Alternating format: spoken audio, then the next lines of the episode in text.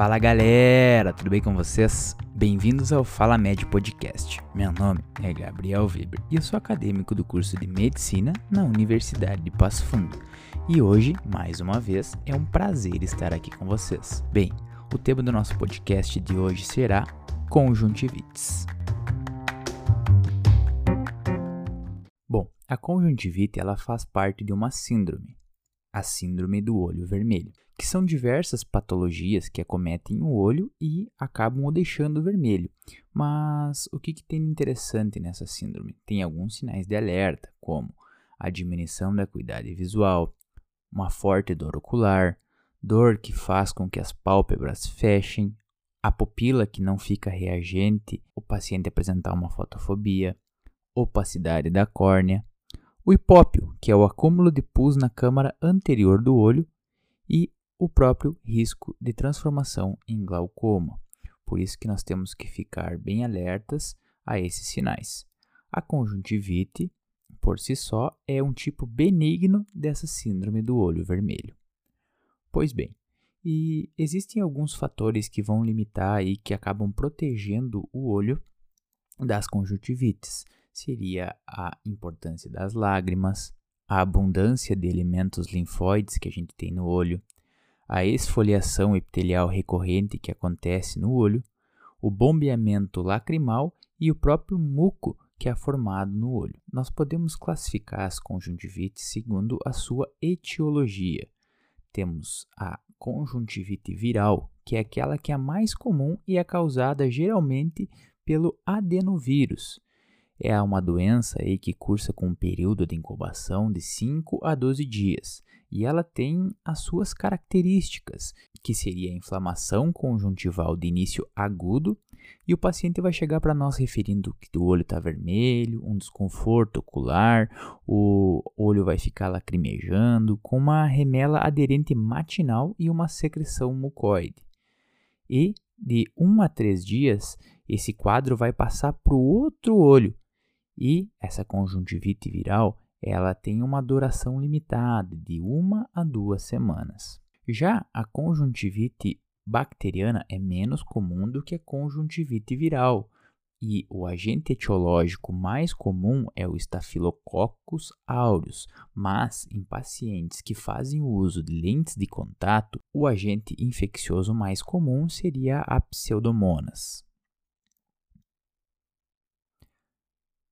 Mas ainda dentro da conjuntivite bacteriana, nós temos agentes etiológicos que vão basicamente ser modificados com base no tempo em que eles agridem o olho. De forma aguda, sem dúvida, o agente mais comum é o Staphylococcus aureus, e ainda, se nós formos um pouco mais específicos, nas crianças, o agente etiológico mais comum da conjuntivite bacteriana seria o Haemophilus.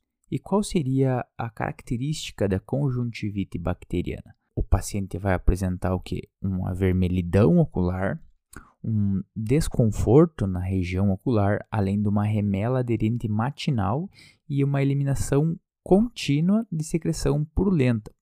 Ela pode ser, ela pode se apresentar aí branca, amarela ou esverdeada. No exame, vai se notar uma reação papilar, mas não folicular, e isso é bem importante, e não pode ocorrer a formação de pseudomembranas ou membranas.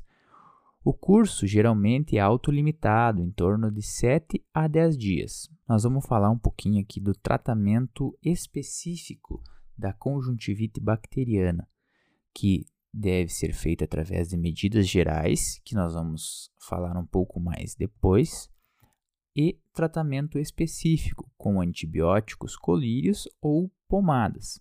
Faz-se geralmente o uso de norfloxacino 0,3% de 4 a 6 vezes por dia por 5 a 7 dias. É claro, além das medidas gerais. Outro tipo de conjuntivite seria a conjuntivite alérgica, ela que apresenta um prurido intenso e vai ser em ambos os olhos, diferentes daquela da conjuntivite viral e diferente da conjuntivite bacteriana. Por quê? Porque a conjuntivite viral, ela vai passar, ela vai começar num olho e vai passar para o outro olho dali a um a três dias. Já a bacteriana, ela vai passar, vai começar num olho e vai passar para o outro olho dali um ou dois dias. E o que é importante lembrar na história de uma conjuntivite alérgica? Que geralmente o nosso paciente vai apresentar uma história prévia de alergia. Além disso, nosso paciente também vai apresentar uma secreção mucoide. E como que se faz o tratamento da conjuntivite alérgica? É claro, sempre lembrando as medidas gerais, que vão ser faladas depois, e fazendo o tratamento específico com colírios antihistamínicos H1 quatro vezes por dia, mais ou menos por umas duas semanas. E assim, não adianta nós apenas tratarmos a conjuntivite alérgica sem tratarmos aquela alergia que levou a essa conjuntivite.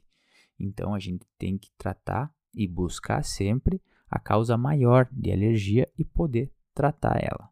E Gabriel, tu me falou tudo isso aí, mas e como que eu faria o diagnóstico por si só das conjuntivites?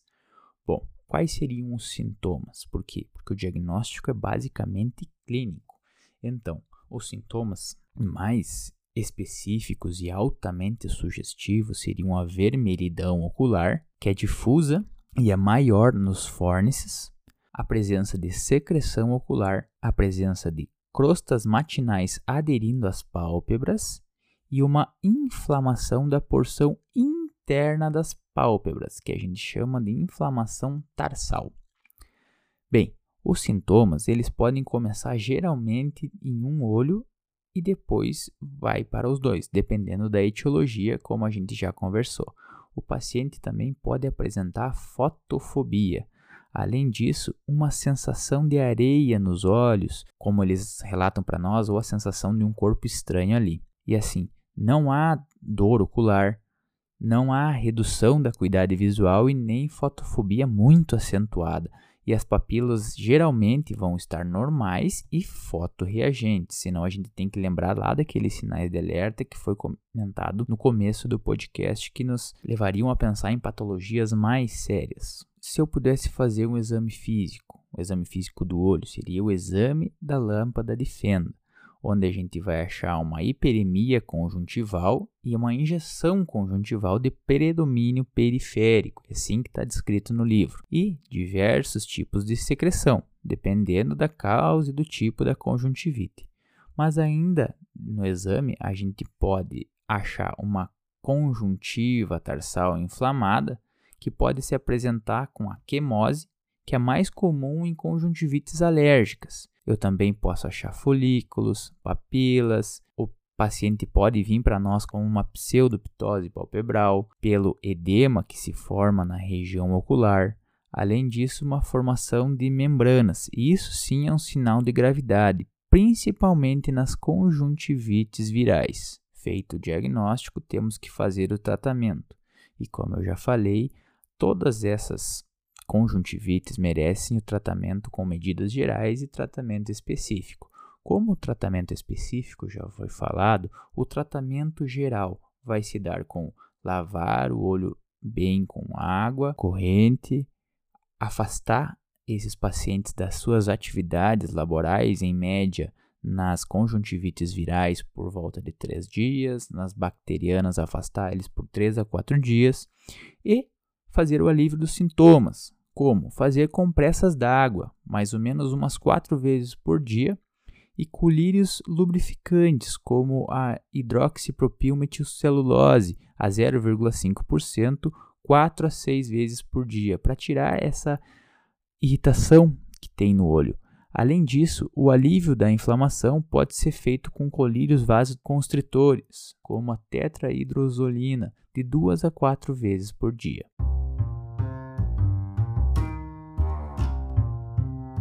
Bom, por hoje ficamos por aqui, ouvintes. Eu espero que vocês tenham gostado. Não esquece de curtir e compartilhar com seus amigos. Esse é o Fala Médio Podcast. Foi um prazer inenarrável tê-los aqui mais uma vez. Meu nome é Gabriel Weber e eu espero vocês aqui semana que vem. Um grande abraço.